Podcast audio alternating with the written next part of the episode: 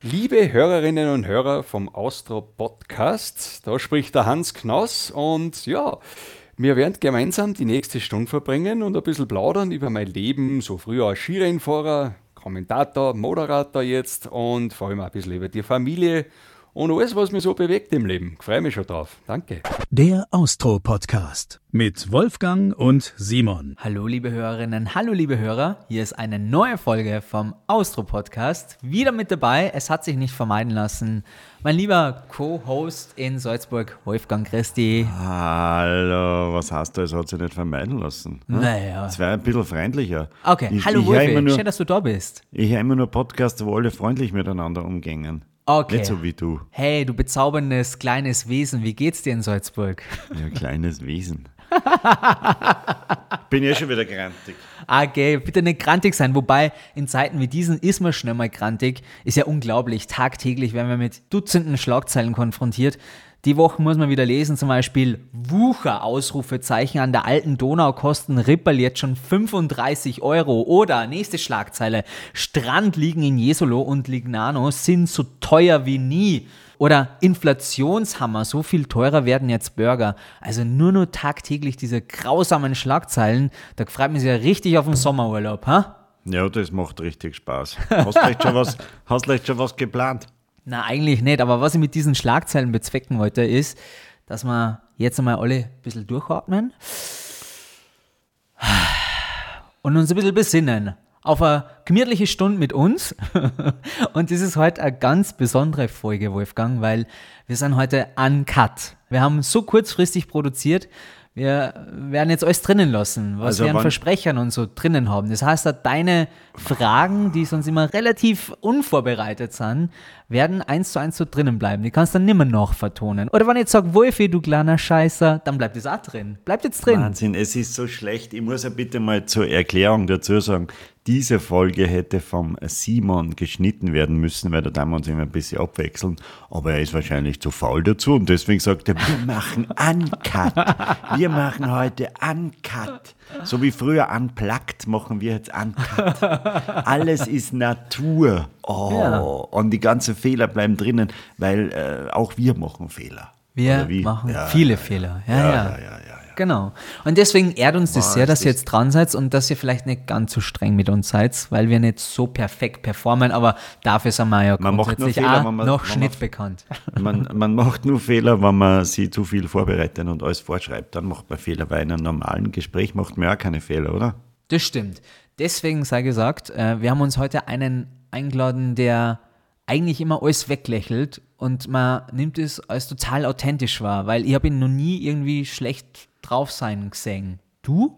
Schlecht drauf sein gesehen. Das bleibt zum Beispiel Bleib- drin. Bleibt das auch drin? ja. Oh, na, schlecht drauf sein gesehen habe ich auch noch nie, ganz ehrlich. Willst Na. nicht drüber nachdenken, ob du das doch nicht alles nur wegschneidest? Na, das bleibt alles drin. Aber was kann- ich sagen möchte, äh, diese Folge wird euch, peinlich werden.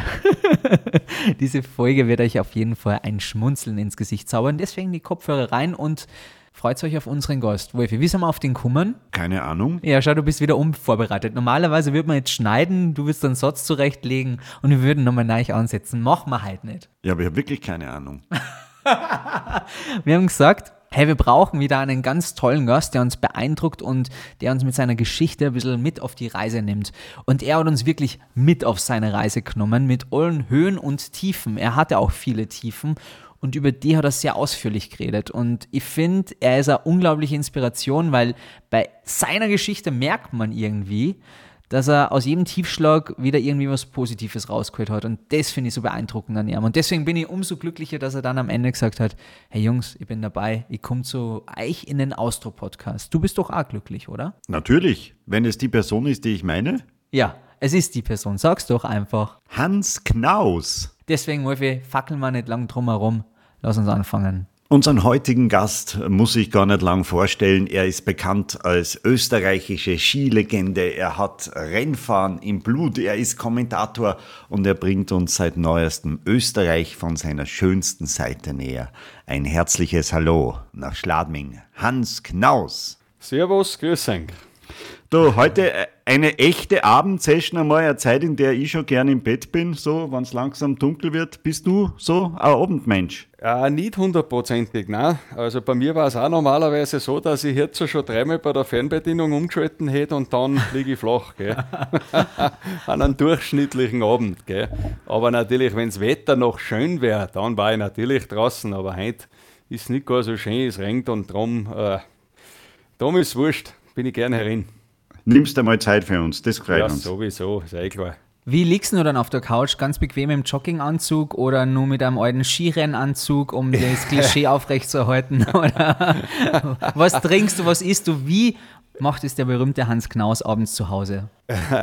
ich mache das, ich denke einmal so, wie die meisten auch, äh, lieg, wie du sagst, in der Jogginghosen vor dem Fernseher äh, und meistens trinke ich entweder einen Gösser Radler oder ein Bier. Gell? Mhm. So, das ist der krönende Abschluss von einem Abend. Da gönne ich mir mal was. Wenn ich nirgendwo mit dem Auto fahren muss oder irgend so, dann trinke ich schon gerne ein Bier dazu beim Fernsehen schauen. Schaust du eine Serien oder so oder nur das normale ORF-Programm?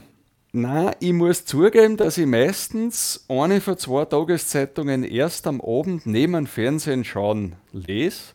Und äh, meine Frau dort Fernsehen schauen und wenn sie schlafen, oder sagen wir so, wenn ich was anderes schauen will, schalte ich zwei, dreimal um, dann schlaft sie ein und dann habe ich die Fernbedienung für mich. Gell? dann, wenn ich mit der Zeitung fertig bin. Aber du hast jetzt nicht irgendeinen einen coolen Serientipp Nein. für uns oder so? Bist du da Nein, nicht so involviert? Es ist eigentlich, äh, ich bin überhaupt kein so Serienschauer. Ich, ich zipp, zapper so durch durch die Programme und meistens ist es so, dass man oft auffällt, ich schaue durch den Fernseher durch, dass das eher so ist, dass ich mich berieseln lasse nach einem anstrengenden Tag und wenn irgendwas Lässiges ist, das sind meistens so Dokus, wo ich dann hängen bleibe oder Universum, was ich jetzt gerade geschaut habe zum Beispiel. Und äh, das taugt mir dann, da bleibe ich meistens dann hängen. Jetzt könnte man ja meinen, als ehemaliger Skifahrer und Skikommentator im Fernsehen ist im Sommer eine ruhige Zeit bei dir angebrochen, aber weit gefehlt. Du ja. bist ständig unterwegs. Was ist denn gerade so los bei dir? Naja, es ist schon, der, der Grund, warum ich so vor mir im Sommer auch stressig habe, ist schon die, die neue Sendung Österreich vom Feinsten. Die fordert mich ganz nett. Gleich nach der Weltcup-Saison haben wir in Longau drüben gedreht die haben wir schon ausgestrahlt. Dann die nächste Sendung aus dem Kärntner Lisa Maltertal, die kommt jetzt dann im Juni, am 16. Juni. Und von dem her, äh, das braucht jeweils gute Wochen, dass man so eine Sendung fertig hat. Und dann noch Off-Text sprechen und so. Also ich bin allein durch das schon ganz schön eingespannt. Und dazwischen kann man sich vorstellen, äh, durch die Sendung, durch die Räume, was ich gewinnen habe dürfen, es ist einfach so viel mehr geworden, dass ich äh, fürs Faulenzen viel, viel weniger Zeit habe. was natürlich traurig ist, ich darf kurz erklären, Österreich vom Feinsten, das ist der Nachfolger von äh, Klingendes Österreich damals noch mit Sepp Forcher, gell? Genau. Liege richtig. Ja, richtig. Und das hast du jetzt übernommen, machst du das ein bisschen in deinen eigenen Style natürlich und äh, bringst deine eigene Note ein. Lernst auch selber wahrscheinlich nur recht viel über Österreich, was du nicht gewusst hast, oder? Es könnt ihr euch gar nicht vorstellen, was ich jetzt schon dort so ein bisschen miterleben habe dürfen. Und nicht nur durch die Musik, du, du lernst die Nachbarschaft gegen zum Beispiel über die Berg hinten äh, Lungau ich bin da oft durchgefahren, aber jetzt weiß ich wirklich, wie es da drüben ausschaut und, und was da brauche ist da drüben. Und das, das ist das Gute in dieser Sendung, dass ich da selber eben auch noch wahnsinnig viel dazu lerne. Ja. Und das sind, man, du bist in große Fußstapfen getreten, äh, Sepp Forcher, wie wirst du, mhm. wie wirst du angenommen von den Leuten? Es ist natürlich schon so, dass ich ab und, ab und zu wo reingehe und dann sagen, so, oh, der Sepp ist da und ein Glachter, gell, dass, dass einfach das ein bisschen so auf die Schaufe nehmen. Aber äh, es ist ja so, dass ich schon merke, dass ich Gott sei Dank, ich hoffe, dass die Fußstapfen nicht allzu groß sind, dass mir die Leute in dieser Rolle akzeptieren. Weil ich ja irgendwo schon ein Naturbursch bin, denke ich mal. Äh, von klein auf, so ist es ganz einfach, brauche ich gar nicht nachdenken. Und äh, das, ist, das freut mich, dass ich das Gefühl habe, die, die Leute, die akzeptieren mich in dieser Nachfolge, obwohl die Sendung natürlich, Gott sei Dank, sie heißt anders und sie ist auch ein bisschen anders, weil der Sepp vorher war Unikat und äh, es war der größte Fehler, alles gleich zu machen, wie es er gemacht hat. Und das ist der Grund, warum ich es so mache, wie es mir vorkommt und äh, schön, wie es das Team, äh, die Regisseurin und alle meinen, dass es passen kommt. Und ich habe ein gutes Gefühl dabei. Mir ist aufgefallen als Fernsehmacher natürlich, Hans, dass du gerade bei deinen Folgen besonders viel im Dialekt redest. Also mir kommt vor, du mhm. dialektelst, dialektelst, sagt man das so? Ist ja egal. Du weißt, was ich meine. Nur ein bisschen ja. mehr als, als normalerweise. Kommt man das so vor oder ist es, ist ja, vielleicht Vorgabe? Das ist, das ist echt, das, äh, da ist die Gefahr natürlich, Schau, die erste Sendung ist aus der, Süd also, also aus der Weststeiermark gekommen. Gell? Mhm. Den Dialekt, äh, der ist ein bisschen anders wie bei uns, aber ich habe im Steirischen sein dürfen. Im äh, Lungau drüben, das ist nicht weit weg von mir daheim. Ich habe voll Dialekt reden können. Und für mich ist immer die Gefahr fast, sage ich jetzt, wenn das Gegenüber voll in Dialekt ist und mir vorkommt, ja, das ist ja wie bei mir daheim, dann fällt mir das gar nicht auf und ich bin automatisch noch tiefer im Dialekt drin. Gell? Mhm das wird schwinden, wenn ich dann in, in wahrscheinlich in, in Vorarlberg oder in Tirol wo unterwegs bin oder in Wien oder in Niederösterreich, äh, dann wird das wahrscheinlich automatisch weniger werden, weil ich im Zuge vom Kommentieren und, und die letzten Jahre einfach irgendwie, glaube ich, gemerkt habe, überall verstehen sie mich nicht einfach so. also ich habe schon einen harten Dialekt und da stößt du dann automatisch ein bisschen um und auf die Leute drauf ein. Aber es kann definitiv sein, guter Beobachter, dass ich in meiner Sendung da fast noch ein bisschen mehr das stimmt schon, mehr im Dialekt bin. Ja. Aber ich finde es sehr sympathisch. Ich liebe den österreichischen Dialekt natürlich nur mehr, seit ich in Deutschland wohne und in München. Ja. Der österreichische Dialekt, der hat einfach so was Herzliches, so was Schönes. Und wenn ich die dabei beobachten darf, ja. dann macht es immer Spaß. Du bist jetzt unser Urlaubsreporter quasi für den Austrup-Podcast durch deine viele mhm. Reiserei durch Österreich. Wir stehen kurz vor der Urlaubssaison, jetzt mit Österreich vom Feinsten, lernst die besten Platzhallen nochmal kennen. Was kannst mhm. du den Menschen da draußen jetzt ans Herz legen? Wo muss man in diesem Sommer unbedingt unbedingt sein. Was ist der Instagram-Platz Nummer 1? Wo muss ich ein Foto machen, damit ich auf Instagram richtig steil gehe? Boah, ja, also ich selber bin ja nicht auf Instagram. Meine Tochter Nella, die, die ist da drauf, der Bur. Da kommen wir noch zu sprechen, da kommen ja. wir noch zu sprechen. Haben wir alles gescannt. Aber diese Spots da, äh, sind jetzt so, äh, Österreich im, im Sommerurlaub, äh, mich zieht es natürlich immer wieder zu sehen, wo auch Berg dabei sind. Ich meine, das ist eh relativ einfach bei uns, weil selbst in Kärnten unten siehst du irgendwo in der Ferne einen Berg. Aber der Wolfgangsee zum Beispiel ist einfach, wo ich mit dem Motorrad oft einmal eine Runde drehe herum. Äh, oder Mondsee, Attersee. Das ist alles so schön, dass ich sage, es ist fast wurscht, wo du dort aufschlagst. Ähm, da wirst du nie falsch liegen. Und von dem her merke ich, dass der Trend in Österreich Sommerurlaub zu machen, der der wird immer mehr. Das, das fällt mir schon auf. Gell? Also ich war jetzt gerade in Italien unten in Südtirol mit dem Motorrad unterwegs und habe schon gemerkt, dass diese Neugier, was bei uns im Sommer abgeht, auch bei mir daheim in der Gegend mit den Mountainbiken und Mountainbike Downhill fahren, ohne dass ich jetzt Werbung groß machen will, aber das, das pfeift richtig nach oben und, und da ist auch für die jungen Leute was los in die Berge im Sommer und das merkt man, spürt man, es wird immer mehr. Ja, ja, total. Und ich hätte mir jetzt eigentlich erhofft, dass du vielleicht irgendwie so einen Spot hast, der so geheim ist, den noch keiner kennt, weißt Ja, aber dann wird er uns wahrscheinlich nicht mitteilen, weil er geheim ja. bleiben soll. Genau so, das ist oh, schwebt da so ein kleiner Bergsee im Kopf herum, da bei uns oben, wo ich lieber nicht zu viel sagen, wenn man da hinkommt. Gell? Liebe das Hörerinnen, liebe Hörer, das werden wir am Ende des Podcasts noch machen. Das ist die Klammer, bitte dranbleiben. Der Hans wird genau. uns das noch verraten. Ja. Wenn es braucht, lösen wir es noch auf heute noch einen zweiten Schladminger Bier.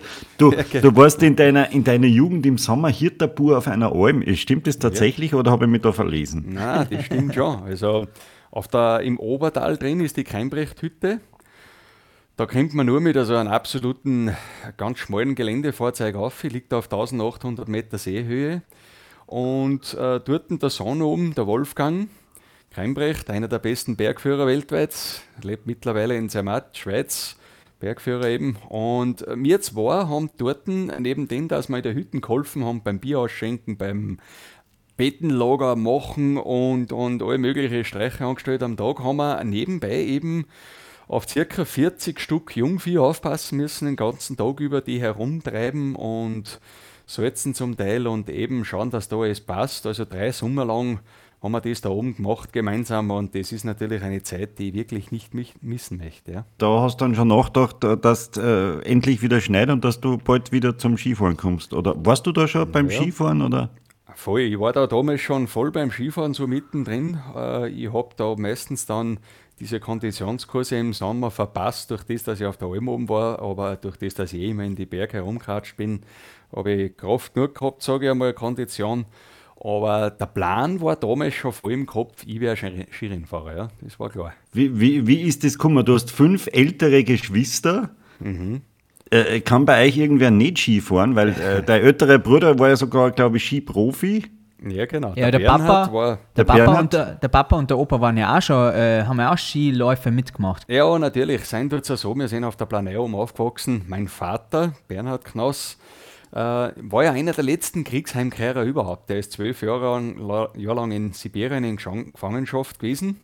Der ist mit 19 Jahren eingeruckt und bevor er eingeruckt ist, hat er eigentlich die ganzen Rennen da in der Region dominiert und hat da echt gute Trophäen schon gesammelt und mit 19 hat er leider in den Krieg einrücken müssen und ist mit 31 erst heimgekommen. Jetzt war es natürlich für, für Skirennen fahren, das war dann Sport und war ja der Bauernbub von, von der Planei aber und das hat es halt nicht gespielt. Und zum Glück ist er dann eigentlich Liftwart worden nachher auf der Planei und das war so der Beginn, dass die ganze Familie oder halt äh, wir, wir Kinder mehr oder weniger den ganzen Tag bei ihm auf der Planei herumgezogen sind. Und ich glaube schon, dass das, vor allem mein Bruder Bernhard, der Profi-Weltmeister war, ist sechsmal in Amerika und mich halt sehr stark inspiriert hat und, und die Möglichkeit gegeben hat, überhaupt zum Rennfahren. Das, das, heißt, ihr seid ja ohnehin nicht ausgekommen. Ihr wart immer beim Papa Nein. oben und äh, was wollt ihr da außer, außer Skifahren und Liftfahren? Das sage ich oft einmal so schmähhalber. ich wollte ja gar nie ein Skirennfahrer werden, ich habe nur keine andere Möglichkeit Hat es denn überhaupt einen Plan B gegeben? Nein, überhaupt keinen. Gar nicht. Ich muss wirklich zugeben, es ist vielleicht ab und zu dann spitz auf Knopf gegangen, wie ich so 20, 22 Jahre alt war, wo ich gemerkt habe, hey, eigentlich kann ich außer Skifahren genau gar nichts in meinem Leben. Hast du einen Beruf gelernt? Ich wollte lernen, aber es hat sich damals, äh, war es auch so, ich, ich, wollte da in einem größeren Kaufgeschäft Verkäufer lernen, damit ich nebenbei Skifahren kann. Haben die gesagt, entweder Skifahren oder Verkäufer. Verkäufer hätte mich eh überhaupt nicht interessiert. Jetzt bin ich halt dann mit dem Zug in die Skifabrik Atomic gefahren, alles selber gemacht, habe mich da oben vorgestellt und habe gesagt, hey, äh, ich arbeite im Sommer für euch und im Winter lasst mich anstelle von Arbeiten eben Skifahren. Und das habe ich dann durchgezogen, weil ich mir einfach das Geld selber verdienen wollte und müssen habe. Ich habe im Sommer am Fließbandel gearbeitet bei der Skifabrik Atomic. Da habe ich das Geld verdient, dass ich meinen Winter finanzieren kann und somit habe ich mich durchgeschlagen. Und das ist, war brutal die harte Tour und ich habe immer geglaubt, ja, wenn es nicht funktioniert, dann fange ich halt mit 17, 18, 19 noch einmal eine Lehre an. Und irgendwie habe ich es gleich ins ÖSV, ÖSV reingeschafft und es ist dann Schritt für Schritt immer nach vorn gegangen. Aber es war trotzdem immer so die, die Angst da, hey, du musst es schaffen, weil du sonst eigentlich nichts gelernt hast. Ja? ja, ja, aber du hast nie irgendwie gezweifelt und dir gedacht, boah, Weißt wenn man dann einmal da irgendwie ein unerfolgreiches Rennen gehabt hat und sie sagt, boah, scheiße, ich weiß nicht, wird das was oder ich wird das Total nix? gezweifelt. Ich habe wahnsinnige Zweifel gehabt in meinem Leben und ich habe da Tage gehabt, wo ich mir denke, ich bin ein kompletter Wahnsinniger. Ich war ja nicht verrückt oder was, aber ich habe irgendwo so eine Vorstellung gehabt, so einen Traum, dass ich wirklich Skirennfahrer wäre. Ich habe halt nebenbei dann die staatliche Trainerausbildung gemacht. Ich habe mir selber Englisch beigebracht, indem dass ich einfach mit dem Rucksack und Rennradl nach England rübergezogen bin, weil ich einfach gemerkt habe, eigentlich bin ich irgendwo doch international denkender Mensch und habe mich selber einfach fortgebildet in gewisser Weise. Und äh, das war eigentlich echt, kannst fast einen Film dran über das, aber das war eine harte Nummer, aber eine gute Schule und ich glaube, das ist der Grund, warum ich heute da bin, wo ich bin ich, hart gesagt, ich habe mir nichts geschissen. Ich bin einfach rausmarschiert in die Welt und das hat sich bezahlt gemacht. Glaubst du, dass das jetzt auch noch funktionieren wird, 2022? Ja, es war völlig irre. Also ich werde nie mein Kind so einfach äh, dir nichts, mir nichts, diesen Traum leben lassen. Das muss ich zugeben. Diese Coolness, die meine Eltern damals gehabt haben, mich so frei zu geben in, in den Alter schon, mir die Freiheit zu lassen, dass ich meinen Traum von Skirennsport weiter leben darf das, das war einerseits so, dass es nicht anders gegangen war, weil wir das Geld einfach nicht gehabt haben für Skihandelsschule gehen oder, oder, oder eben, es hat jeder, meine Geschwister hat einen Beruf erlernen müssen und arbeiten müssen und das Gleiche habe ich auch gewusst. Ab dem 15. Lebensjahr heißt es selber anpacken und schauen, dass du die durchbringst. Und genauso habe ich es gemacht, aber eben, dass das Vertrauen in mich gehabt haben, dass ich ohne Lehre da mal reinstarte und das versuche. Und Gott sei Dank ist diese Nummer aufgegangen, ja. Aber ich höre da eindeutig raus, dass genau das der Grund ist, dass du da bist, wo du jetzt bist eigentlich. Weil du wahrscheinlich Ja, mehr schon. gearbeitet hast, mehr fokussierter Ja. warst, wahrscheinlich auch nicht so den Verlockungen des Lebens äh, gefrönt hast, sondern die mehr immer auf dein Ziel konzentriert hast. Ja, ich muss jetzt schon zugeben, so einbuchern, wie man sagt, wie ich aufgewachsen bin, das kann man sich gar nicht vorstellen. Ich habe teilweise nebenbei dort noch auf Baustellen gejobbt, dass ich mir das alles verdiene. Äh, Wir sind halt früher dafür dann schon, ich bin mit meinem älteren Bruder natürlich um die Häuser gezogen mit 18, 19 Jahren, dass gesagt haben, der kann nie Skifahrer werden. ich muss zugeben, der Lebenswandel war damals eher so, dass sie gesagt haben, ja, weil ja, ein halber der Verrückter nicht. Wir sind äh, schwarz gefahren mit dem Auto, mit dem Motorradl, wir sind einfach irgendwie schräge Vögel gewesen, von dem her, aber schon fleißig und zielorientiert irgendwo. Und es ist einfach eine andere Zeit gewesen. Und das, rückwirkend gesehen, war es ein Abenteuer alles zusammen. Und ich habe irgendwo wahnsinnig viel meinen Geschwistern zu verdanken, weil die dann, merke ich erst schon immer wieder ein bisschen auf mich geschaut haben. Wenn ich einfach einmal wirklich zu viel fortgegangen bin, dann haben sie irgendwann halt einmal gesagt, der Bursche, so wird es halt einmal nichts werden. Und äh, haben mir schon irgendwie oft einmal ein bisschen den Weg gewiesen. Auch? Was war denn dein Lieblingsgetränk damals? Definitiv äh, nicht umsonst bin ich Gösser Bier-Testimonial. Es war immer schon Bier. Und das wird es auch bleiben. Okay, Gell? Heutzutage, die, die jungen Leute, weil sie sich wegschießen mit ihren ganzen Wodka-Geschichten und hin und her. Ich glaube, dass das der Grund ist, warum sie jeden zweiten Lokal halt schon überall Security brauchen. Ah, okay, okay. Vom Bier wirst gechillter. Und ähm, weil du sagst, du hast ähm, manchmal gezweifelt, was waren die Punkte, wo du konkret gezweifelt hast in deiner Karriere? Was würdest du sagen? Puh. Wenn du als 20-Jähriger, wo es dann irgendwo einmal dann schon Richtung Europacup, Weltcup geht, äh, auf einmal fünfmal hintereinander bei den Rennen ausfallst und du gar nicht weißt, wie du weiterkommen sollst, dann sitzt du daheim und denkst dir, eigentlich habe ich genau damals gehabt einen alten Golf, äh, ein paar hundert Schilling am Konto im Plus, Gott sei Dank.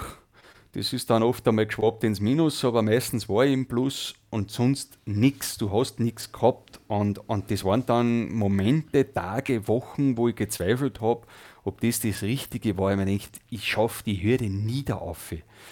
Und, und auf einmal ist dann wieder irgendwo ein Rennen gekommen, tschack, wo du richtig gut dabei warst. Und auf einmal hast du gemerkt, hey, die kochen auch nur mit Wasser. Und dann hat der Traum im Kopf wieder so von neues Leben angefangen und du hast gewusst, jetzt geht's wieder aufwärts. Und dann hast du alle Ängste und Sorgen so einfach wieder, die hast vergessen oder weggedrängt. Gell? Von, von welcher Zeit reden wir da jetzt? Wer waren da die Großen im österreichischen Skisport, dass man das ein bisschen einordnen kann? Wann, wann war das circa? Damals, ja, das, ich bin dazugekommen, das erste Mal Weltcup, da war so noch der Heli Höflener aus meiner Gegend, der hat mich mitgenommen Okay. auf die Kurse. Äh, Da war noch äh, Leonhard Stock, die sind da alle noch gefahren, haben es mich das erste Mal eben zu den Abfahrer mitgenommen, obwohl ich eher Techniker war, nach Australien zum Training. Das war so mein Erstkontakt mit der Weltcup-Truppe. Und ja, dort, ich muss sagen, da, da habe ich mich gleich wirklich in Szene gesetzt auf der Skipisten und beim Nachtleben und von dort weg waren wir dann richtig aufgenommen. Wie Das geil. ist gar nicht. Das ist ja lustig. Es ist ja völlig egal, mit welchem äh, Skirennfahrer man spricht. Das Après-Ski spielt immer eine große Rolle. Wir haben neulich mit Reinfried Herbst geredet. Der ist ja Ah, ähnlich. Der hat ja, der hat Ähnliches erzählt wie du. Er hat gesagt, ärmliche Ja. Verhältnisse, hat sich alles selber verdienen müssen und Ja, von genau. nix kommt nix. Und aber dafür äh, Work hard, Party hard, weißt du? Immer, immer überall dabei und für jeden Plätzchen zu haben. Ja, richtig, ja, genau. Ja. Und das, das ist halt, damals hat das noch funktioniert, oder funktioniert eh heute auch noch. Nur, äh, einen Vorteil haben wir damals gehabt, es hat bei den Handys, es hat erstens noch kein Handy gegeben und zweitens dann, wie die Handys gekommen sind, es hat noch keine Kamera da drauf gegeben. Also, du hast immer alles abstreiten können und das fällt den Jungen heute. Ja, wobei, so ein Krone-Zeitungsreporter war doch immer irgendwo oder einer vom ORF, der mal was gefilmt hat, oder? Vielleicht. Oder hat man mit denen sie eher verbündet und gesagt, hey, pass auf, du trinkst jetzt mit, dann bleibt dieser Schee unter uns. Es hat, es hat schon, es hat Reisen gegeben, wo wir gewusst haben, da ist jetzt kein Mensch mehr irgendwo herum, bei irgendeinem Überseetraining oder so. Aber es hat doch, äh, das gibt es heute Gott sei Dank auch noch, Verbündete gegeben, wo du gesagt hast, und du hältst heute die Pappen und du schreibst gar nichts, weil sonst haben wir einen Krieg. Ja, ja, das, das hat. funktioniert zum Teil noch. gell? Ja, ja, das glaube ich funktioniert jetzt auch noch. Aber, aber es, ist, es wird weniger, ja, man muss schon aufpassen. Gell? Wenn du auf deine Weltcup-Karriere zurückblickst, was waren so deine absoluten Highlights? Also ich habe halt wieder Gänsehaut gehabt bei dem Zeitpunkt, ähm, als ich auf YouTube deine legendäre Abfahrt auf der Streifen 1999 gesehen habe. Äh, das ist ja wie aus dem ja. Bilderbuch. Der Sonnenschein, ein klarer Wintertag, also besser geht's ja gar nicht. Müsste man genau. ein Ja. Fernsehskript schreiben, es wären genau diese Zutaten. Was würdest du sagen, was waren deine Highlights? So Jahre nach der Karriere, das ist definitiv mein sportliches Highlight im Leben gewesen, weil es war damals 99 das ganze österreichische Team so unglaublich stark und von dem aus dann die Streif zu gewinnen äh, bei Schönwetter 56.000 Zollende war damals ein Zuschauerrekord in, auf der Streif. Es war einfach ein unvergessliches Erleben. Aber, Erlebnis, aber der erste Weltcupsieg 1995 in alter Partie mit zweimal Laufbestzeit gegen Van Grüningen und vor allem den großen Alberto Tomba, der war nach dem ersten Durchgang noch Zweiter hinter mir. Den da zu biegen und das erste Mal als Weltcup-Renner äh, dort zu gewinnen bei 30.000 Zuschauern, auch damals noch, das vergisst dein Leben lang nie, weil genau dort kriegst du das erste Mal alles zurück, was du vorher über Jahre nur geschunden hast. Und das, das ist also ein bleibender Eindruck, boah, wo du da denkst, endlich, endlich habe ich es geschafft in meinem Leben. Schaust du dir dann diese Highlights gerne mal an im, im Fernsehen oder, oder hast du da einen Zusammenschnitt, wenn du dann richtig down bist, dass du sagst, so, jetzt schauen wir meine besten Erfolge an oder, oder, oder, oder sagst du das deine Kinder und sagst, so, schaut mal, was der Papa kann. Nein, es ist eigentlich eher oft zufällig, dass das irgendwo einmal zum Sehen ist. äh, Vor allem, wenn ich Vorträge halte, dann ist das Teil meines Vortrags äh, eben der erste Weltcupsieg und Kitzbühel zum Beispiel oder die Olympiamedaille, dass ich eine kurze Sequenz sehe. Und das Interessante ist, jetzt ist das echt schon ewig lang her und trotzdem ist das voll präsent in meinem Kopf. Äh, Ich sehe den Ski, ich weiß, äh, wie der ausgeschaut hat, was das genau war, wie sich der angefühlt hat. Und die ganzen Eindrücke, man vergisst es nicht. Und das ist das Schöne im Sport. Wenn die Leute oft vergessen, was er so war, selber vergisst man es nicht. Und ich glaube, das ist das Wichtigste. Das, das ist dann oft an schlechten Tagen vielleicht auch das, was da oft einmal drüber hilft. Und, aber es ist jetzt nicht so, wenn man mal was anzipft, dass ich sofort an irgendeinen Sieg oder so denke. Aber es ist einfach ein positives Erlebnis. Äh, Ich glaube aber nicht, dass du mal schlecht drauf bist. Man sieht die immer nur gut aufgelegt. Also egal, wo man die sieht, du hast immer einen Grinser im Gesicht und das bewundere ich an dir. Gibt es wirklich schlechte Ja. Tage im Leben vom Hans Knaus? Nein, a- dass ein Tag, ein ganzer Tag wirklich schlecht läuft, das ist ganz, ganz selten. Also das habe ich noch nicht oft gehabt in meinem Leben, dass mir der ganze Tag ansipft, weil ich mir irgendwann denke, schau, man sipft es ja an, wenn irgendwas halt einmal daneben geht, äh, beruflich oder so, dann zipft es sich natürlich an. Du denkst, der Mei, für was mache ich den ganzen Plätzchen? Das wird jeder in seinem Beruf irgendwann einmal haben. Klar. Aber bei mir dauert es eigentlich nie einen ganzen Tag an. Was mich schon ab und zu einmal, natürlich, wenn es irgendwann nicht gut geht in deinem engeren, engeren Umfeld oder so, das ist eigentlich viel mehr das, vor allem wenn man eigene Familie hat und Kinder hat, wenn irgendwas dort nicht mehr ist, dann ist das gleich so, das ist mit nichts anderem zu beschreiben, das holt mich dann furchtbar runter.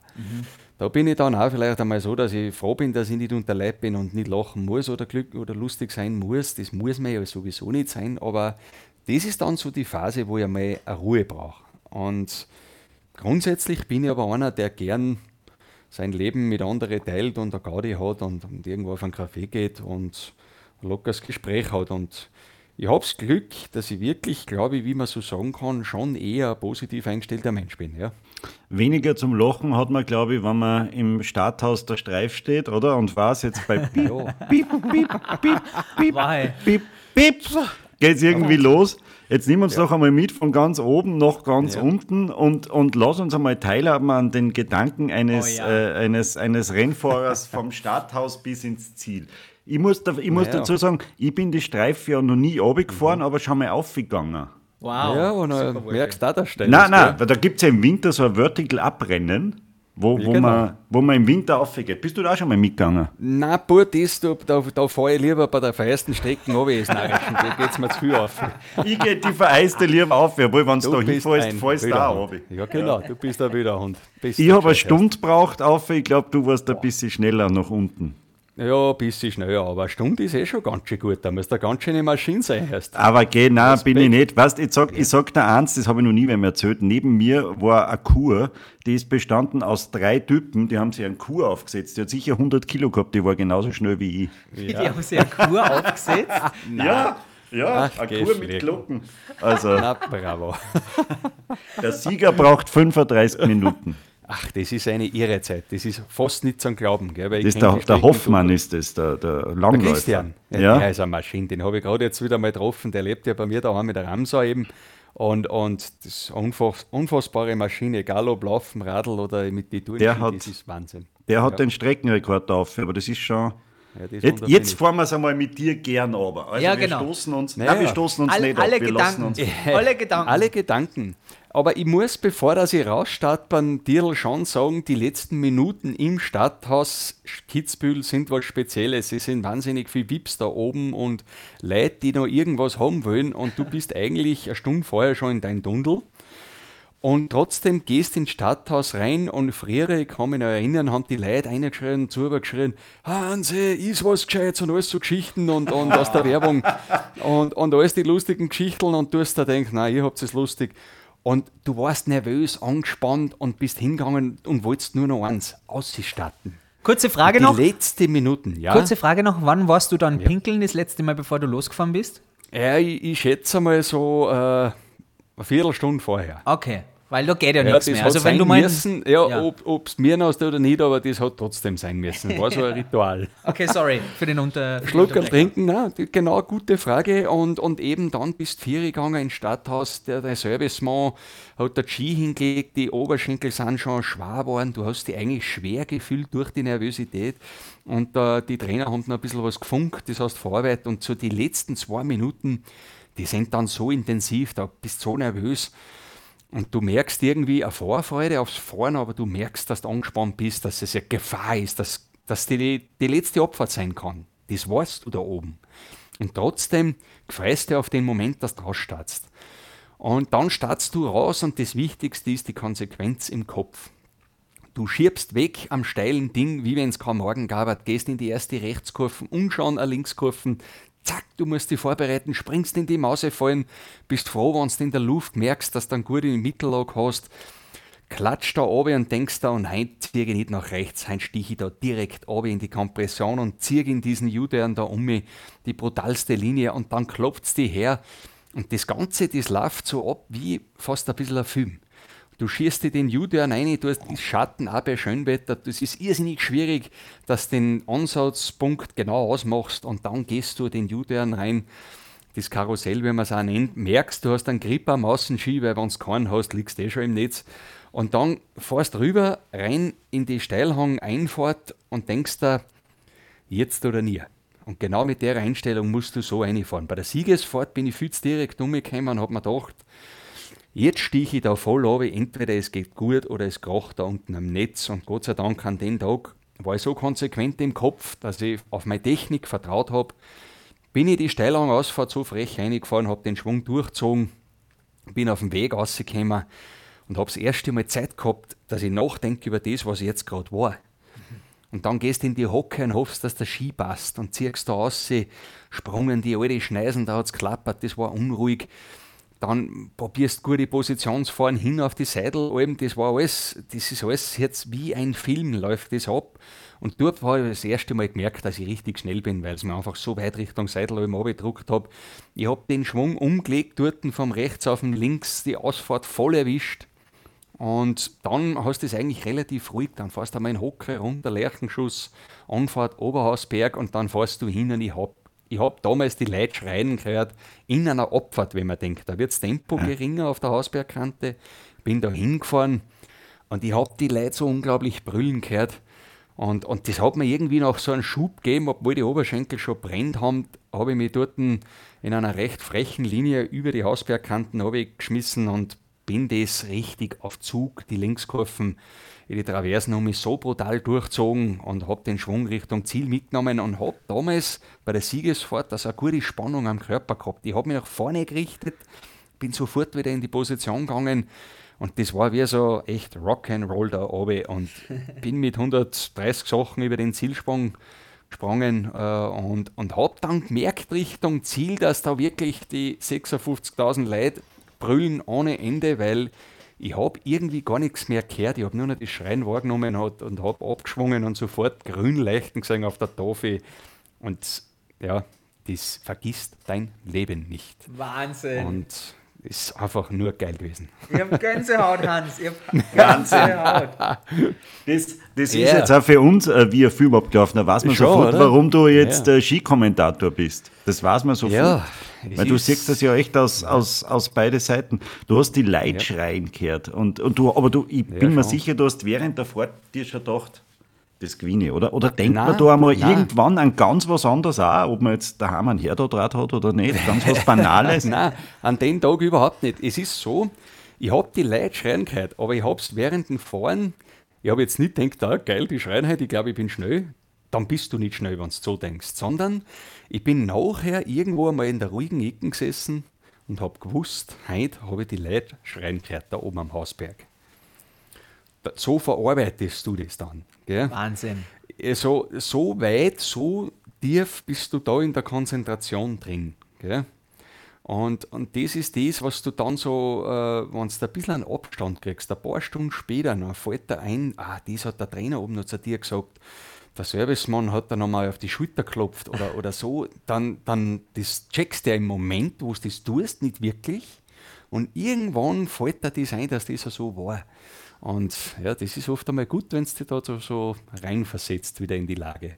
Okay, im Nachhinein, was ist da von der Siegesfeier dann noch in Erinnerung geblieben? Weil der, wenn man die Streif gewinnt, ist ja der Tag noch lange nicht vorbei. Das ist das Schöne dabei.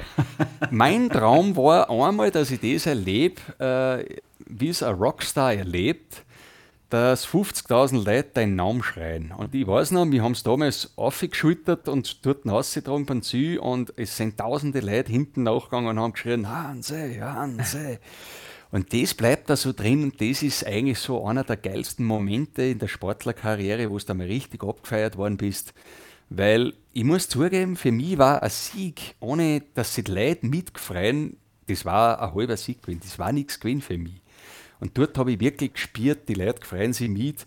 Und am Abend die Siegerehrung, da waren 30.000 Zuschauer und da haben sie völlig durchdreht, wenn wir die Hand gehoben haben, haben die Leute geschrien. Und das ist halt was, das erlebst, glaube ich, echt nur dort in Kitzbühel so intensiv. Und von dem her bin ich in Herrgott brutal dankbar, dass ich das genau dort erleben habe dürfen. Wie geil. Wahrscheinlich am Abend ist man unglaublich erleichtert, das Risiko überwunden zu haben, dass nichts passiert ist ja. auch wahrscheinlich. Bist du dir des Risikos immer bewusst gewesen, dass wenn der Ski einmal scheiße schneidet, mhm. dass du dann im Netz liegst, dass dann Gröberes passieren kann? Hast du sowas ja. auch im Kopf gehabt oder ist sowas eher dann beschränkend? Es ist beschränkend, aber du, du hast Tage, du kannst das nicht immer verdrängen. Das muss ich zugeben. Also ich habe schon ich habe schon Ängste auch gehabt. Also du gibst das als Athlet nie zu, aber ich habe schon, obwohl ich eigentlich oft ein schmerzfreier Typ war und eher schon wieder Hund als Jugendlicher und so, aber trotzdem hat mich die Angst auch oft geplagt. Man kann jetzt sagen, ja, Angst direkt weiß vielleicht nicht, aber im Nachhinein, ich gebe es zu und sage, ohne Angst hätte ich, hätte ich das vielleicht nicht überlebt. Ähm, es, es, ist schon so, dass das einen irrsinnigen Druck auswirkt. Wie es damals in Beltrametti zum Beispiel zerlegt hat in der Schweiz, bin ich noch am oben gewesen, bin dann wieder bin gefahren und habe mitgekriegt, da ist Schlimmes passiert. Oder eben Kollege Rennstadler damals verunglückt ist und so.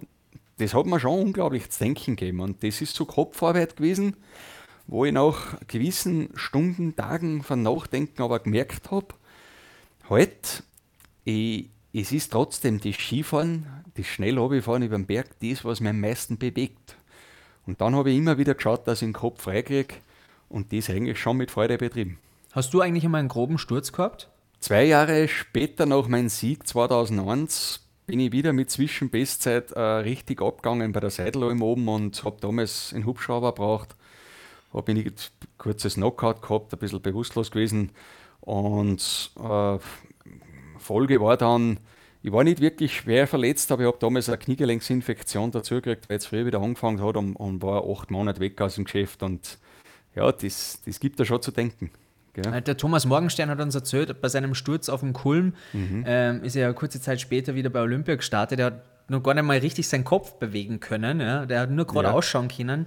Ähm, wie schnell hast du den Erfolgsdruck gespürt, wieder schnell auf den Skiern zu stehen und äh, egal wie schlimm die Verletzung ist? Ja, dort glaube ich, habe ich einen meiner Fehler des Lebens gemacht als Sportler dass ich einfach äh, den Schmerz weggedrückt habe, indem dass ich gespritzt worden bin, äh, Schmerztabletten genommen hat und das Knie war aber angeschlagen, mhm. die Wirbelsäule war angeschlagen und und und. Der Auslöser war, ich wollte unbedingt ähm, so bald wie möglich, es war damals Heimweh, da habe ich dann gleich mal gewusst, das geht sich nicht mehr aus in St. Anton und wollte nachher einfach nicht der Rein verlieren, weil die Österreicher so gut waren und äh, habe es übertrieben und bin eigentlich äh, nach dem Sturz in meinen nächsten Wahnsinn reingeschlittert, in den, dass ich nicht auf meinen Körper gehört habe und alles völlig übertrieben habe. Die ganze Reha und alles völlig übertrieben und habe dadurch eine Kniegelenksinfektion gekriegt. Und dann hat mir der Körper gezeigt, so geht's nicht. Mhm. Habe acht Monate aussetzen müssen, aber richtig aussetzen müssen. Mhm. Und in der Zeit äh, denkst du viel nach und das, da hat, das war so ein Beginn einer wirklich harten Zeit und ich habe auch bis 2003 gebraucht, dass ich dann eben Adelboden den Riesental auf Gewinger habe dürfen wieder. Und die Zeitspanne dazwischen, die war so quasi wieder zwei, Teil 2 meiner sportlichen Karriere, weil jede Entscheidung habe ich nur noch aus meinem Gefühl raus getroffen, weil ich eben das Gefühl, das Bauchgefühl beim Sturz und die Zeit nachher weggelassen habe.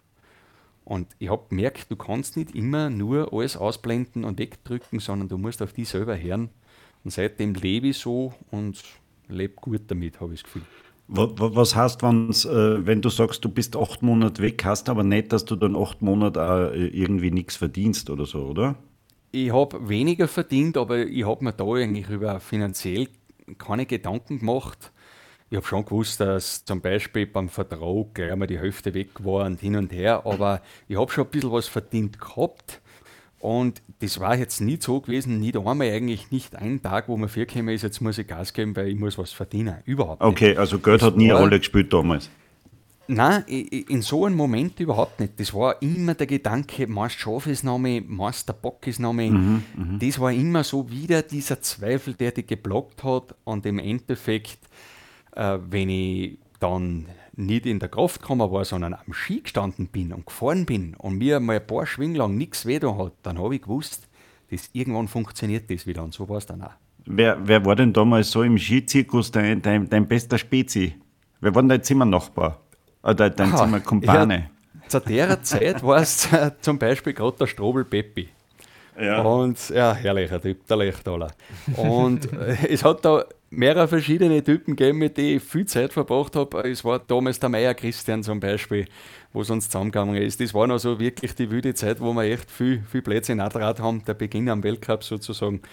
Dann äh, eben der Gröll Ritschi, der leider verunglückt ist, dann war ein guter Zimmerkollege, auch, von dem ich oft einmal viel lernen habe, auch können, lernen können habe. Der war schon einiges älter wie ich.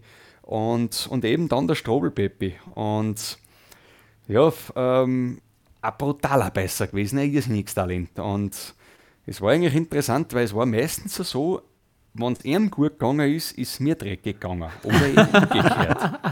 Das sind immer gute Gespräche dann im Zimmer. Ja, Wahnsinn. Ja, ich schwöre euch, äh, das, das war oft echt eine geladene äh, Situation. Oft einmal, der eine Kind einer hat gerade seine Trophäe in der Hand und, und am Podiumsplatz eingefahren und der andere ja, der, der Winner takes it all, the loser standing small, habe ich gesagt. Geil. Aber ähm, ja. Ich habe eine Frage und zwar in Bezug darauf, dass der Gernot Kulis in der letzten Folge zum Beispiel zu uns gesagt hat, er ist kein Skifahrer. Das äh, ja. merkt man daran, ähm, dass er noch kein Grundstück geschenkt bekommen hat. Ob Hans Knaus ein Grundstück schon geschenkt bekommen hat von der Gemeinde, das klären wir gleich, aber der Wolf hat ein ganz tolles Spiel vorher noch vorbereitet. Ja. Äh, ja. Und das klären wir gleich. okay. Das mit dem Grundstück klären wir gleich. Ja, ja wunderbar. Genau. Na, und äh, wir, wir spielen äh, zwischendurch immer gerne eine kleine Runde Telefon-Bingo. Ja? Oi. Weil äh, mhm. wir wollen ja, und, und äh, es ist eh klar, unsere prominenten Gäste sagen uns ja nie, wem soll er im Handy eingespeichert haben. Und darum ähm, äh, möchten wir einfach, wir werden jetzt einfach drei Namen sagen, jeder.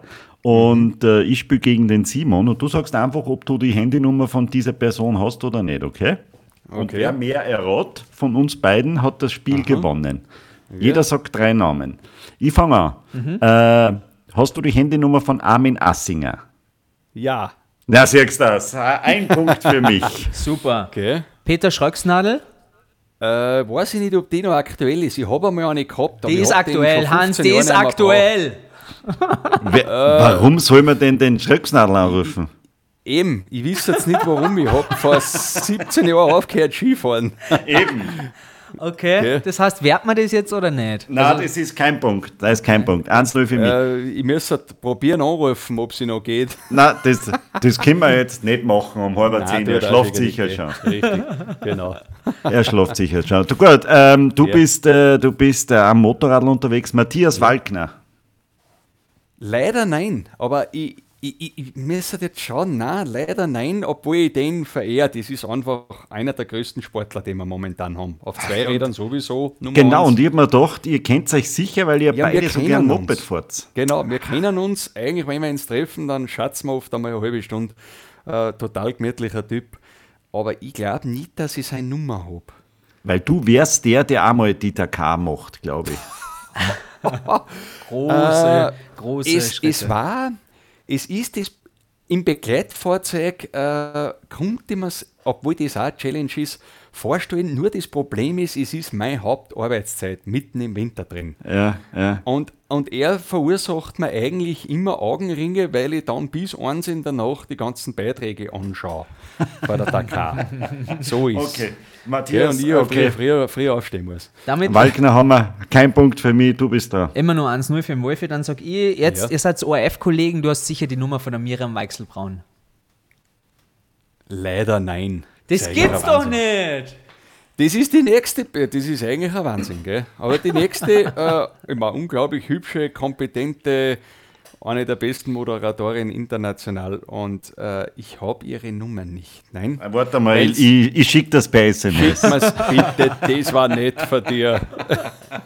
Okay, immer noch 1-0 für Wolfi. Ich habe hier nur einen stehen, da bin ich mir jetzt aber Ja. nicht sicher, aber ich könnte mir das vorstellen, die, die Mathe-Schitz.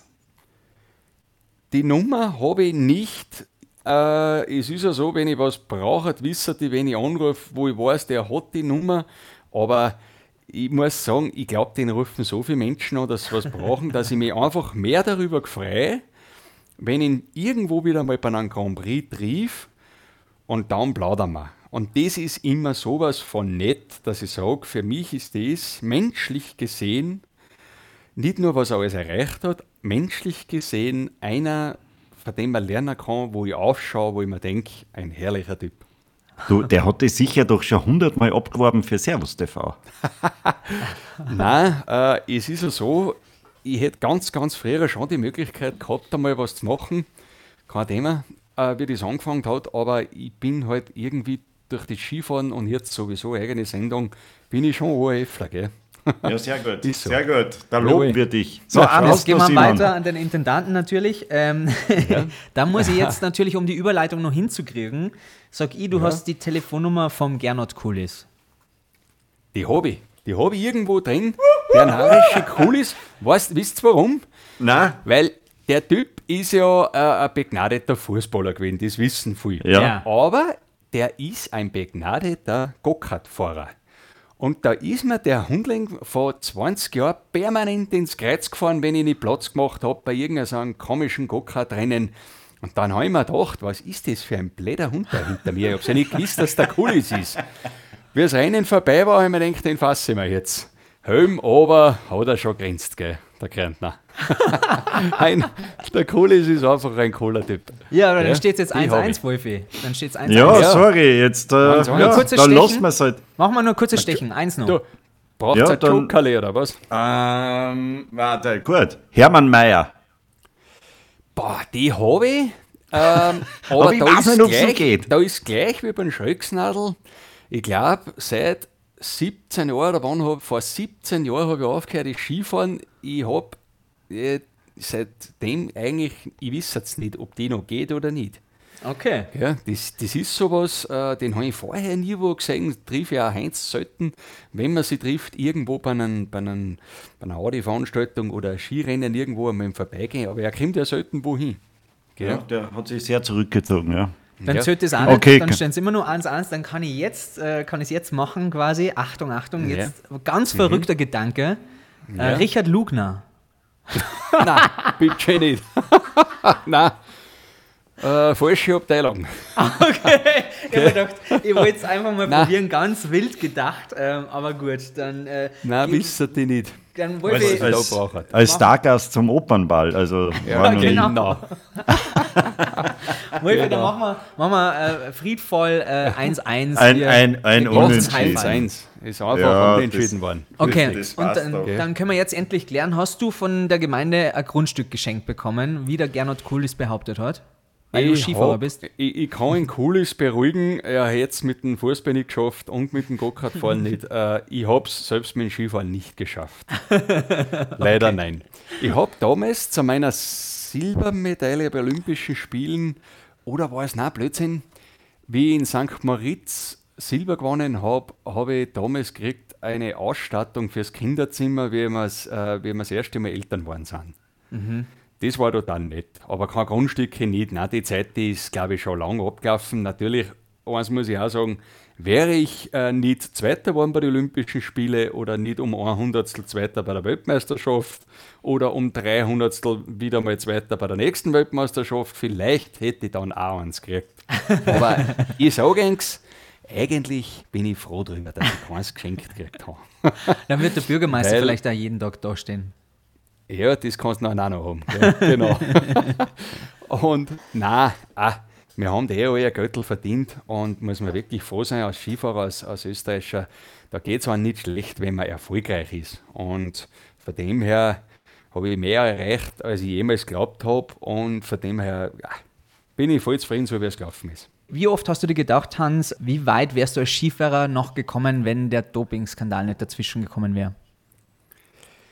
Ja, ab und zu juckt das Thema schon, weil ich bin damals umgestiegen auf die Skifirma Fischer und ich bin von ersten Tag weg einfach noch sicherer gewesen, schneller gewesen und habe gespürt, da ist ein ganzes Team hinter mir.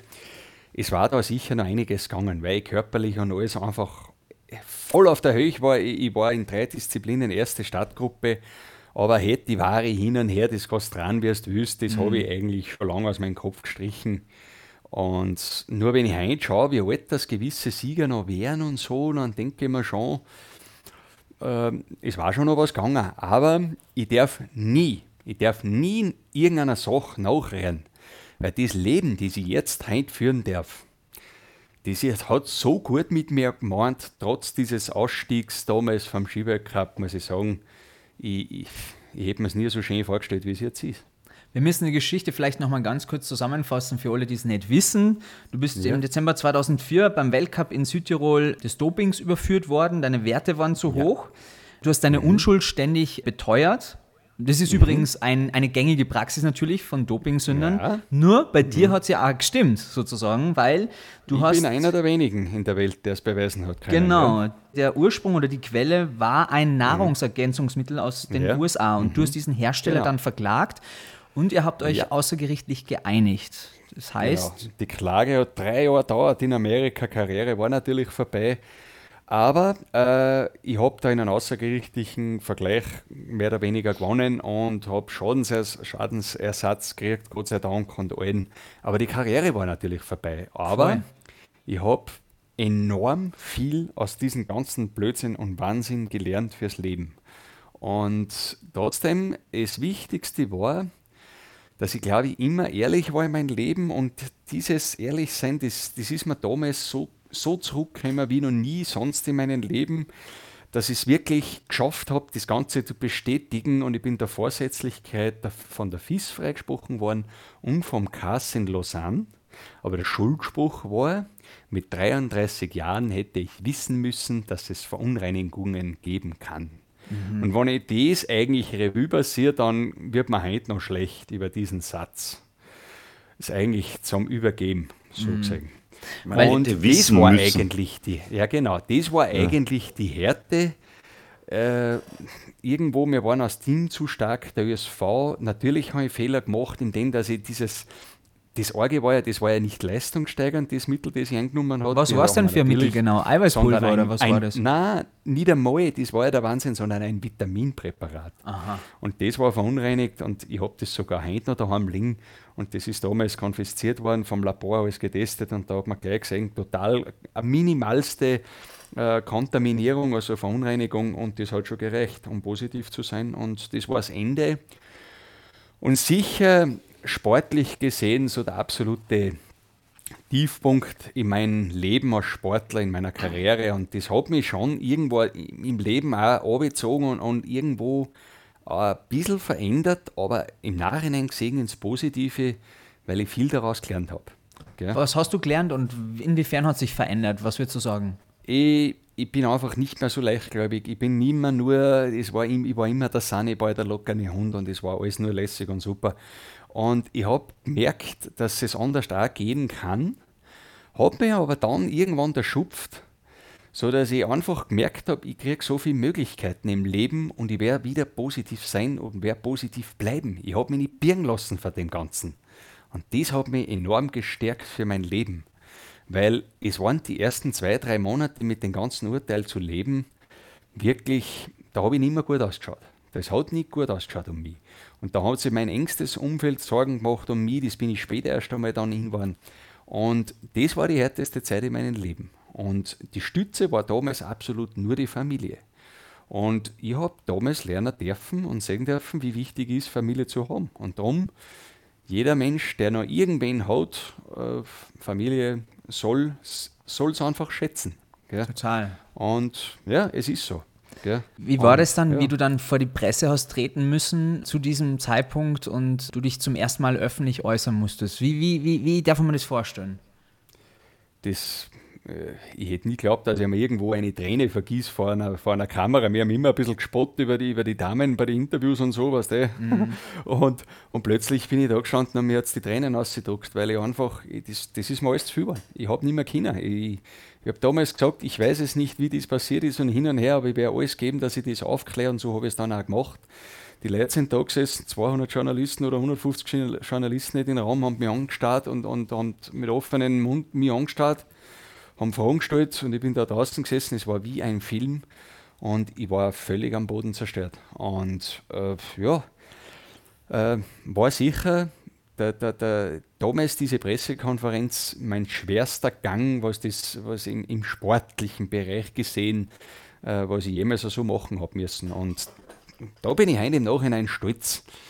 Ich bin immer bei mir selber geblieben im Gedanken und habe mir gedacht, na, das Leichteste wäre gewesen, einfach in den Flieger steigen und abhauen. Aber ich habe mir gedacht, na, irgendwann wird das gerecht werden. Und so war es dann auch.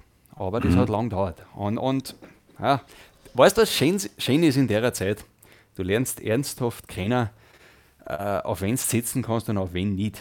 Und der Kreis, äh, den du brauchen kannst im Leben, der wird so schnell, so unglaublich schnell kleiner.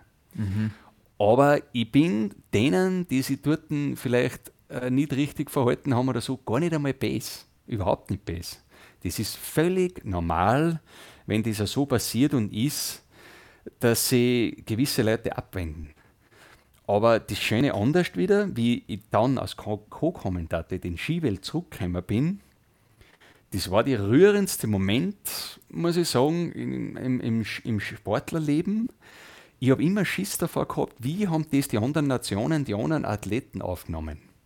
Und gewesen ist es so, das will ich nie vergessen, wie ich da nach Sölden gefahren bin, das erste Mal als Kommentator und dort auf der Piste war, egal ob Franzosen, ähm, die russischen Trainer oder, oder äh, Exoten Amerikaner, alles in hergekommen und haben gesagt, hey geil, dass du wieder mit dabei bist. Und ich habe auch hinten immer, immer gehört, die sind voll hinter mir gestanden, alle zusammen. Und das war der schönste Moment, muss ich sagen. Einer der schönsten Momente im Leben. Weil das ist der Stammkern der Leute, mit denen ich über Jahrzehnte zusammengearbeitet habe. Und da hast echt, da habe ich jetzt am besten gehabt, wie ich damals so aufhören habe müssen. Weil ich denke, ich will nicht, dass, ich, dass irgendwer glaubt, ich habe ihn beschissen. Und die sind jetzt an mir gekommen und haben gesagt, hey, lässig, dass du da bist, weil dich haben es zu Unrecht verknackt sozusagen. Und egal welche Nation. Und das sind Momente, das wiegt viel, viel mehr. oft wie, wie irgendein Rennen, was du gewonnen hast oder wahnsinnig viel Preisgeld oder irgendwas, was du verdient hast. Das ist so der menschliche Moment gewesen, den man nicht vergisst. Und heute bin ich froh, wenn ich den einen oder anderen in gewisser Weise oder Nation irgendwen was äh, zurückgeben darf.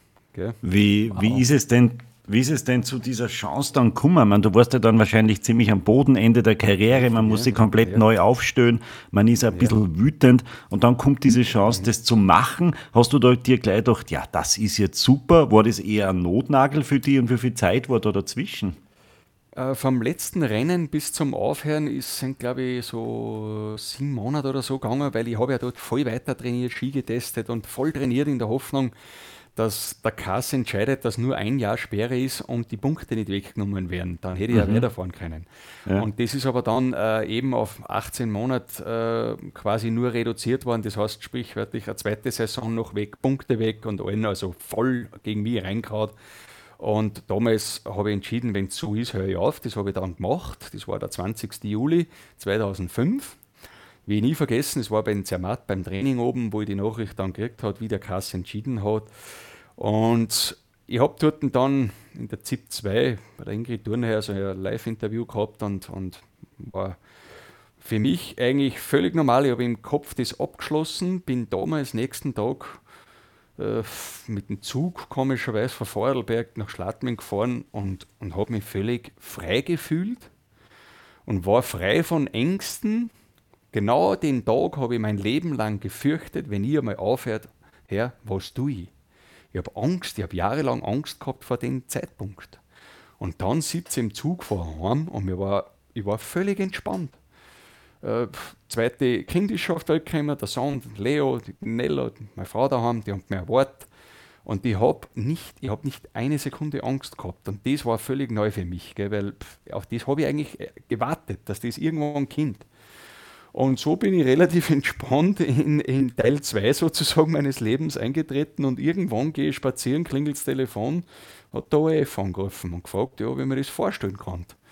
Dort und da ein bisschen was zu machen und aushelfen und so. Dann sage ich, ja, reden wir halt einmal. Ja, ich war völlig überrascht, weil man das nicht vorstellen hätte können. Ja, und das war sozusagen irgendwo der Beginn von der ganzen Arbeit dann. Gell? Und das erste Rennen war dann, war dann Sölden. Ich konnte mir vorstellen, da ist man dann mindestens genauso aufgeregt, wenn man das erste Mal. Wer, wer war da der Hauptkommentator damals? Nein, Robert Seger? Da habe ich, hab ich noch nicht kommentieren müssen. Da war, glaube ich, noch Robert Seger mit dem Mario Reiter beim Kommentieren. Ich habe nur dann, ich habe das Rennen selber angeschaut und habe mir Sachen notiert, bin dann nach Wien gefahren und habe die Analyse gemacht vom Rennen. Ah, die Analyse. Ja. Das war dann mein erster Einsatz und habe, auf das bin ich heute noch stolz, damals den Dad Ligeti mit hoher Nummer, der ist ja damals schon unter die 15 oder so eingefahren, habe den raus, wollte den unbedingt, ohne dass er jetzt auf dem Podium war, damals eine Analyse haben und gesagt, der Mann ist die Zukunft im Riesentalersport. und äh, habe es Gold richtig erraten. Und das war so, ja, meine Empfehlung damals in der Analyse, Analyse so als Newcomer auf die Idee. Und ja, das war so mein erster Arbeitseinsatz. Und dann ist Leck Luis drüben Kamera fahren. Ist, ja, genau, mit den Kamerafahrten mhm. ist er dann weitergegangen, die sind ja auch genau. mittlerweile alle, alle legendär. Aber, aber wie, wie, sind denn, wie stehen denn in all den Jahren die, die Skirennläufer zu dir? Kommen die manchmal und sagen, Alter, was du für einen Schatz erzählst über meine Fahrt beim letzten Mal, das kannst du dir ja nicht vorstellen. Das war ja ganz anders. Oder kommen sie und sagen, du, heute musst gut über mich reden, weil, was der. weil der Sponsor zuschaut, meinst du? Ja. Nein, nein. Es, ist, es, ist, es ist vorwiegend so, dass ich echt glaube, dass die meisten richtig guten Skifahrer äh, gar nicht die Zeit sich nehmen, dass sie mit dann die, die Rennen anschauen. Aber es ist mir schon aufgefallen, dass die Besten der Besten sehr wohl, wenn ich was kritisiert habe, dann hast du das nächste Tag äh, jetzt der gestern nicht passt da oben oder so. Gell? Das habe ich dann gleich einmal gehört. Aber Nachher sage ich, naja, warst du aber eh selber schuld, oder? Und dann war schon wieder Funkstille, gell? Aber eigentlich ist immer alles sehr positiv und, und eigentlich lustig, das meiste. Oft ziehen sie natürlich rauf, aber wer mich kennt, der weiß, dass meistens was zurückkommt. Und äh, es ist ganz selten so gewesen, dass ich irgendwann einmal wirklich die Wahrheit dann sagen habe müssen, aber es ist halt auch passiert.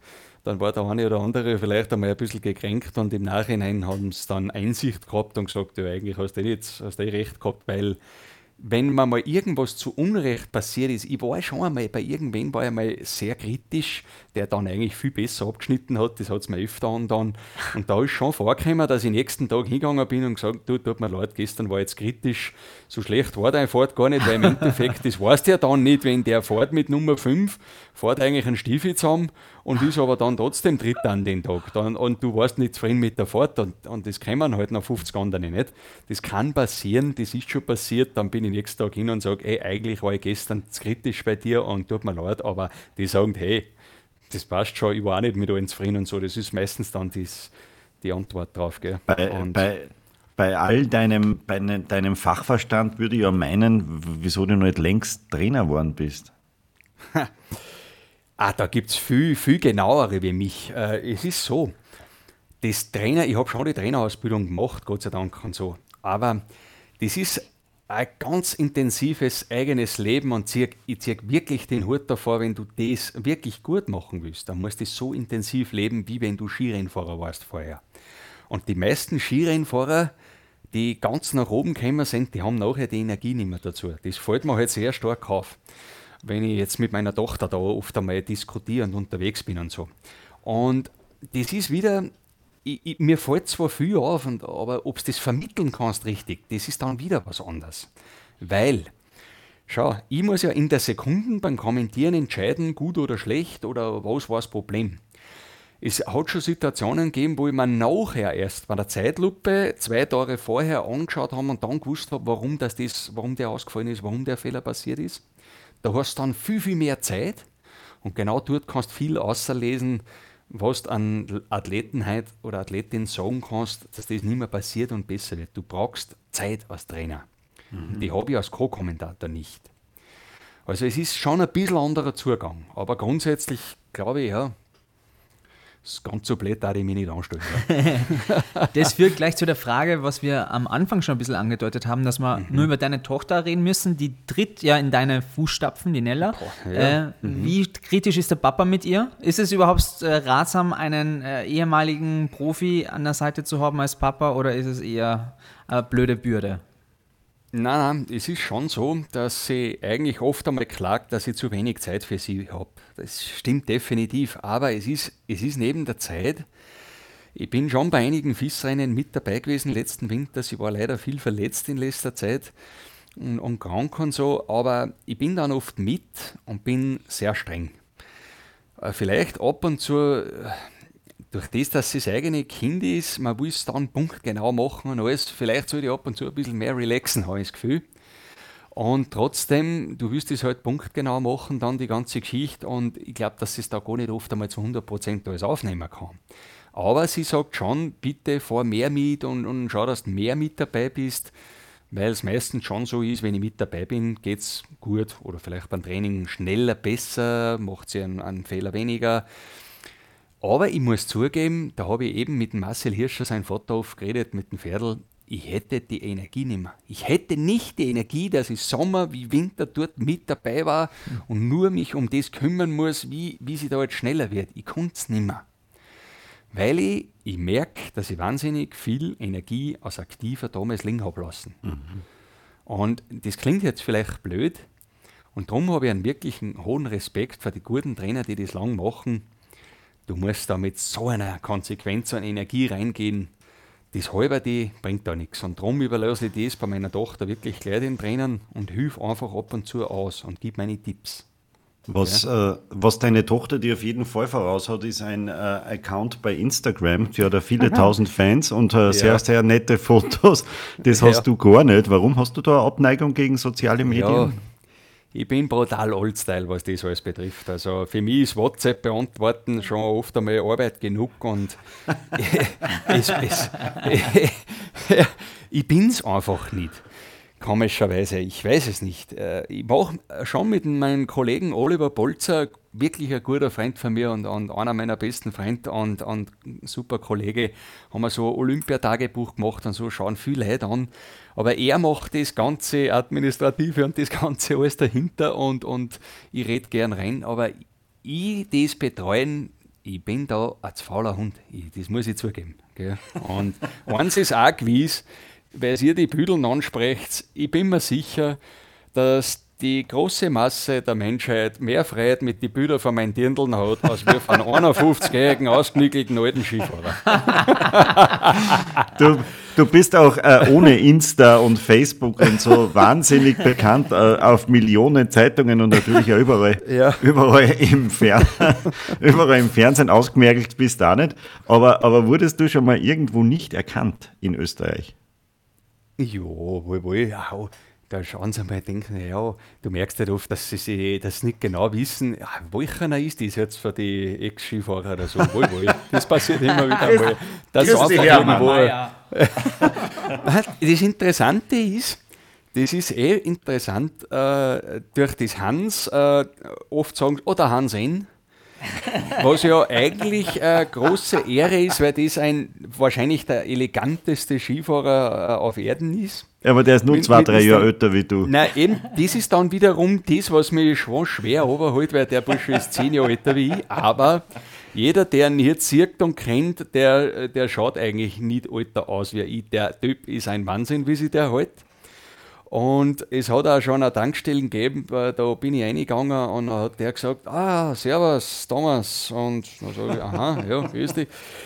Und komischerweise hat der gemeint, ich bin der Thomas Stangassinger. Und ich habe es dann irgendwie nicht aufgeklärt, weil ich mir irgendwann gedacht habe, naja, eigentlich eh wurscht, ich meine, der war ja Olympiasieger und bin dann gegangen und einen Monat später bin ich wieder hin und sagt er, servus Thomas, wie geht's? Und dann sage ich, du, alles Paletti, alles wunderbar.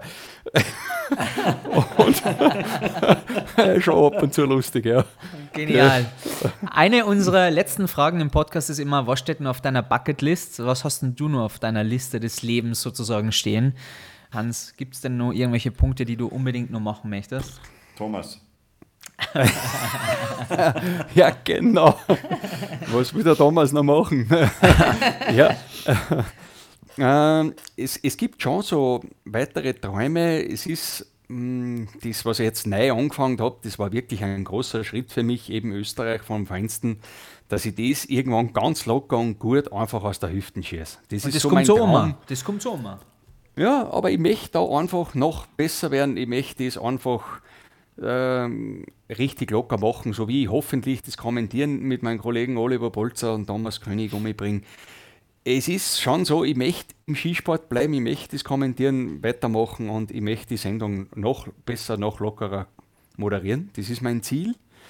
Und ähm, selber noch entspannter werden. Ich bin gerade dabei, dass ich merke, dass eigentlich jetzt im zunehmenden Alter, äh, es klingt jetzt blöd, äh, es klingt so weise, aber man wird entspannter, es wird gewisses lockerer, gewisse Sachen werden wieder zacher, wo ich das Ganze herumreisen und so, das merke ich schon, Zeitumstellungen und so. Aber ich möchte das Ganze lernen, noch mehr zu genießen. Familie und Beruf. Das ist mein Ziel. Gell? Wow. Und, und vielleicht nur ein Romy, ein zweiter. Das war geil. Da gab man voll. Ja, ja bin ich jetzt auf Weil das ist doch gekommen. eine schöne Publikumsauszeichnung. Ja, ne? das, da möchte ich mich bei allen, die für mich gewotet haben, einfach noch einmal herzlich bedanken. Das war einfach ein Highlight. Und irgendwann noch einmal dieses Hochgefühl erleben, war ein Traum. Diese Bestätigung, und wenn es zehn Jahre dauert, war ein Traum. Aber ganz ehrlich, die Gelassenheit, die du ausstreust und dieses, ähm, ja, man sieht die immer irgendwie mit einem Grinser, das ist so eine Inspiration Ja. für uns und äh, wir danken dir für die, für die Zeit, die Ja, du uns heute gegeben hast und die vielen Einblicke. Das ist eine unglaublich interessante Karriere, auf die du Danke. unglaublich stolz sein kannst. Wir sind es auf jeden Fall, weil wir sind große Hans Knaus-Fans. Jetzt noch mehr, nach Wow. dieser Stunde mit dir, weil es wirklich Danke. sehr schön war und äh, hat uns sehr viel Spaß gemacht. Hey, ihr zwei Helden, haben wir jetzt wirklich eine Stunde geredet? Ja. Ich glaube, eineinhalb fast, oder? Ja, schau. Das ist, die Zeit ist vergangen wie, ja, viel schneller wie im Flug. Also ich Ja. sage nur Danke bei euch, war wirklich voll angenehm. Super, danke, gell? Danke dir, danke. Ciao, danke. Bist du jetzt zufrieden mit deiner Uncut-Version? Total. Und wir sind noch nicht raus. Und Wolfgang, eins muss man auch sagen, wir sind halt alle gemeinsam die Streifen weggefahren. Ich habe wirklich Gänsehaut dabei gespürt, wie er das erklärt hat, oder? Ja, das war, das war mega. Ich habe mich richtig eingefühlt in so einer Kamerafahrt. Nur, nur gespürt in die Oberschenkel habe ich es nicht, weil er hat gesagt, die brennen erst da unten. Ich glaube, bei mir würden es schon im Stadthaus recht äh, zum Brennen auffangen. Ja, wenn du pinkeln warst vorher wahrscheinlich schon. Und hast gemerkt, wie beeindruckt der Hans war, dass ich die Streif schon hinaufgegangen bin. Ich glaube, es war ein bisschen gespült, um dir einfach ein gutes Gefühl zu geben. Na, das glaube ich nicht. Na, na, na. Der fühlt mit. Er ist sehr einfühlsam, der Hans. Aber ich muss sagen, was für ein geiler Typ, oder? Ich muss wirklich, besser kann man es nicht auf den Punkt bringen. Mit dem Hans möchte man einfach auf ein gemütliches Bier gehen und nur stundenlang weiterreden, weil er hat so viele Geschichten zu erzählen und irgendwie selbst so eine Stunde mit ihm ist viel zu kurz und Da machen wir, da machen wir einfach wieder so einen Vermerk beim Hans, dass wir ihn wieder einladen und dann fahren wir nach Schladming und trinken ein Bier mit ihm. das machen wir auf jeden Fall nochmal. Wolfgang, es hat mich sehr gefreut, dass du mit dabei warst. Es war immer eine Wirklich? Ehre, dass du Zeit für den Austro-Podcast hast. Ah, das Liebe ist so lieb von Hörerinnen, dir. Danke, danke. Liebe Hörer, auch danke, dass ihr wieder mit dabei wart. Schickt uns gerne eine E-Mail, wenn es wäre, dass ihr sagt, hey, wir hätten ein paar gute Vorschläge für mehrere Folgen für euch oder was auch immer an austropodcast.gmx.at, da sind wir natürlich immer erreichbar. Und ich komme jetzt langsam in Stocken, weil es ist uncut, deswegen, ähm, bevor jetzt der nächste Versprecher kommt, wünsche ich dir, lieber Wolfgang, eine schöne Zeit. Ah, danke. Bis zum nächsten Mal. Bis in zwei Wochen. Fertig.